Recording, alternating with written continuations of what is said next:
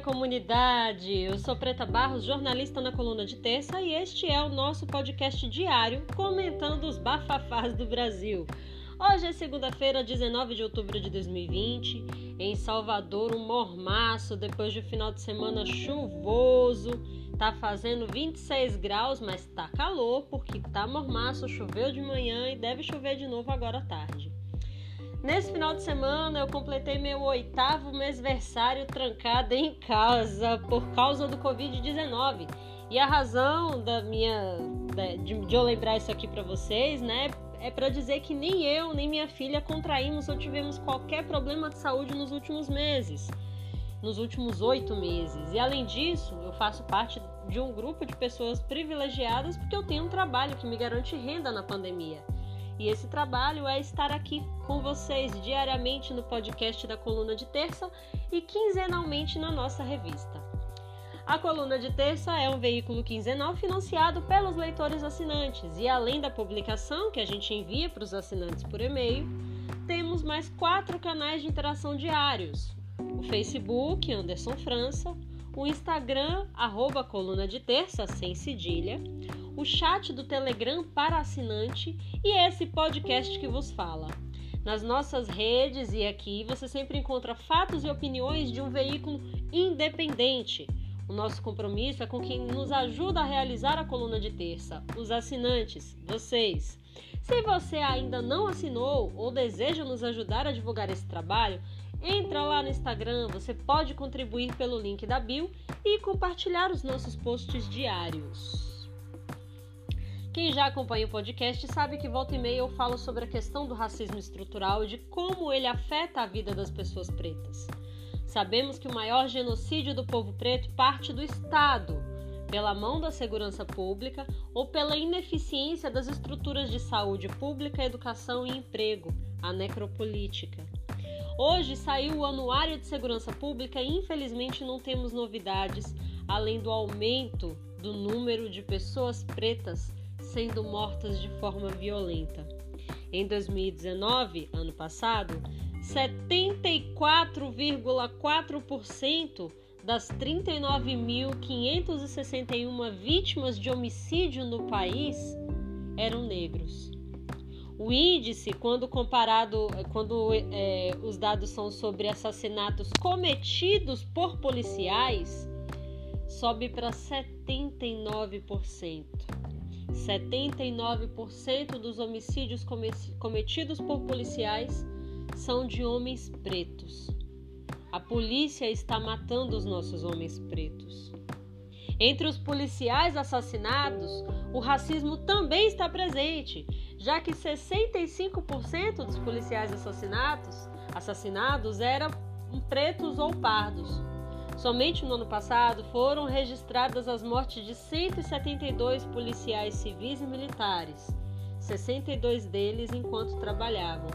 O número pode ser ainda maior, já que o estado de Goiás, justamente Goiás, né, que é um dos estados que mais investe em segurança pública para matar pobre e preto, não apresentou seus dados para o anuário. Por que será, hein?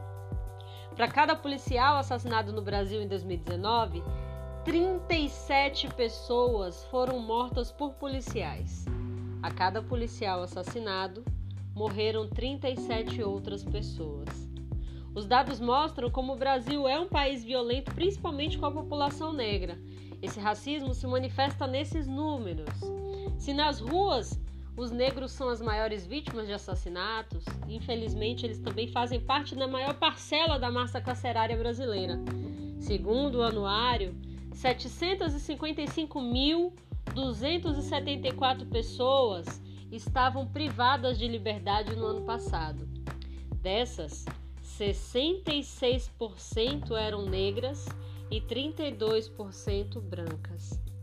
No ano de 2015, o total de presos negros era de 58% da população carcerária. De 58 subiu para 66. É, em termos de proporção de 2005 a 2019, o, a, o número de negros presos cresceu 14%, enquanto o número de brancos presos caiu 19%.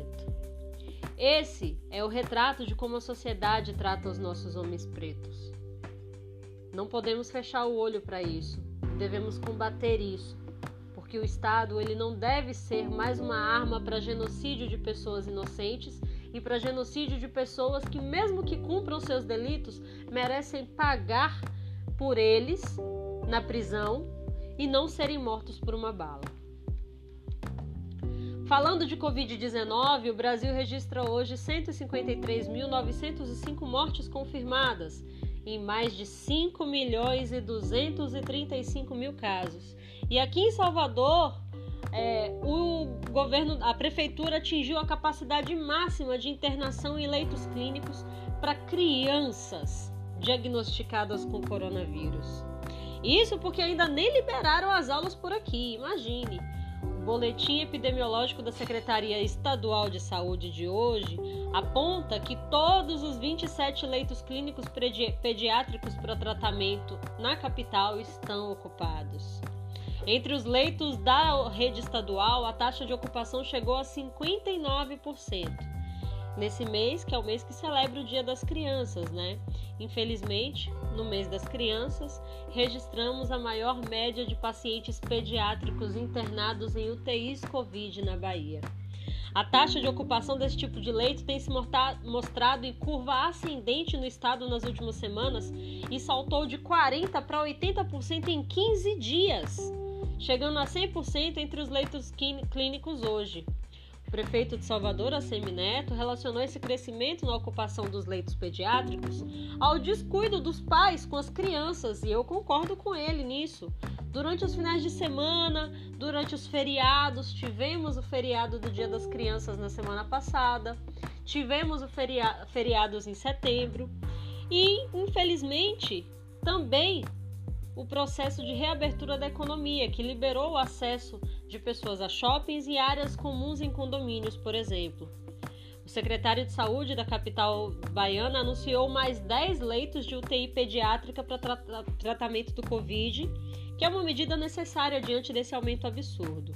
Léo Prates também pediu que as pessoas evitem aglomerações, mas eu não consigo entender como uma gestão pede que as pessoas cumpram isolamento social enquanto reabrem comércio e autorizam eventos esportivos, praias e atividades ao ar livre. Essa conta não fecha. Após oito meses afastada dos palcos devido à pandemia, uma cantora, uma cantora sertaneja, Mariana Fagundes, lotou uma praça na cidade de Tailândia, no Pará, em um show na noite de sábado, anteontem. A informação é do colunista Léo Dias, do portal Metrópolis, e a, a, apresentação foi contratada pela Prefeitura de Tailândia, que fica a cerca de 200, de, é, 200 quilômetros da capital Belém. No estado de, do Pará, os municípios podem adotar suas próprias medidas de segurança relacionadas ao Covid e a Prefeitura de Tailândia liberou geral. Segundo os técnicos do governo do estado, atualmente a taxa de contágio no Pará é estável está com tendência de queda desde o último mês de maio, com a ocupação de leitos em 49%. Mas eu acredito que ainda que exista, é, que essa taxa esteja em 49%, não é desculpa para liberar um show com aglomeração, né? Quem assistiu aos filmes Tropa de Elite viu na ficção a atuação dura das facções e milícias cariocas, né? Quem diria que pouco mais de 13 anos depois a atuação da milícia no Rio de Janeiro seria maior do que a do tráfico de droga e das facções? Os grupos milicianos do Rio já controlam 57% do território da capital fluminense. Enquanto isso, as três facções do tráfico carioca têm somadas o domínio de 15% do território. Isso significa que são 2,2 2, mil, 2 milhões e 200 mil pessoas vivendo em áreas controladas pela milícia, onde tudo é definido pelos policiais corruptos. A abertura do comércio, os valores praticados na compra de gás, de internet e outras coisas. Esses dados estão no estudo Mapa dos Grupos Armados do Rio de Janeiro, feito é, pela Universidade Federal Fluminense em parceria com o Núcleo de Estudos da Violência da USP, o Disque Denúncia e as plataformas Fogo Cruzado e Pista News. Esse poderio mensurado pela pesquisa joga luz sobre uma rápida expansão dos milicianos nos últimos tempos, que não se limita aos bairros da capital Rio de Janeiro. Eles se espalham cada vez mais pela região metropolitana, principalmente a Baixada Fluminense. Foi no âmbito de combate a esse aumento de capilaridade que a Polícia Civil cumpriu as duas operações na semana passada, que resultaram na morte de 17 suspeitos. A gente falou aqui no podcast sexta-feira. E enquanto a milícia controla o Rio de Janeiro, aqui na Bahia, uma força-tarefa da Secretaria de Segurança Pública de combate a grupos de extermínio e extorsões desarticulou anteontem, sábado, um grupo criminoso formado por PMs da Ativa e da Reserva, o que caracteriza a milícia. Os acusados são investigados por grilagem de terras na região metropolitana de Salvador e por dois homicídios. Conforme o órgão, o grupo é suspeito de participar das mortes de soldado da PM Ítalo de Andrade Pessoa e de um ex-fuzileiro naval, Cleverson Santos Ribeiro, em setembro desse ano. Segundo informações da Secretaria de Segurança Pública, equipes da Corregedoria Geral do órgão e das Polícias Militar e Civil cumpriram seis mandados de prisão temporária contra oficiais e praças lotados no 59 Batalhão de Abrantes, Rondep Central e 31º Batalhão de Valéria, além de PMs da reserva. O filho de um dos militares capturados, um ex-policial e um homem é, civil completam o grupo. Os mandados foram cumpridos em Salvador e em Abrantes, região metropolitana. Durante o, cumprimento dos mandados de prisão e de busca e apreensão, foram apreendidos quatro pistolas, carregadores, munições, coletes balísticos, 2.549 pinos de cocaína, pedras de crack e um carro com placa adulterada. Com essa força-tarefa e as apreensões, mais uma vez, o estado da Bahia tem agido de forma a mandar um recado. E é um recado que o Nordeste manda. Aqui na Bahia, aqui no Nordeste, milícia não se cria. E falando de milícia, vamos falar de família.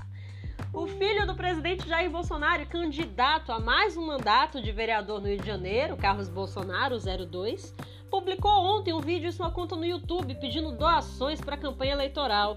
Ele diz que tenta evitar o uso do dinheiro do fundo partidário que até agora só tem em caixa 20 mil reais, doados por ele próprio e pelo pai. 02 está no seu quinto mandato como vereador e concorre à reeleição para o sexto mandato. O irônico é que na última eleição, em 2016, ele foi o vereador eleito com o maior número de votos daquele ano na cidade. Agora, quatro anos depois e com papai presidente, ele afirma que a eleição dele corre risco por falta de verba. Quem diria, hein? A terra plana dá voltas. Esse, essas foram as notícias desse começo de semana. Amanhã tem mais aqui no podcast da Coluna de Terça.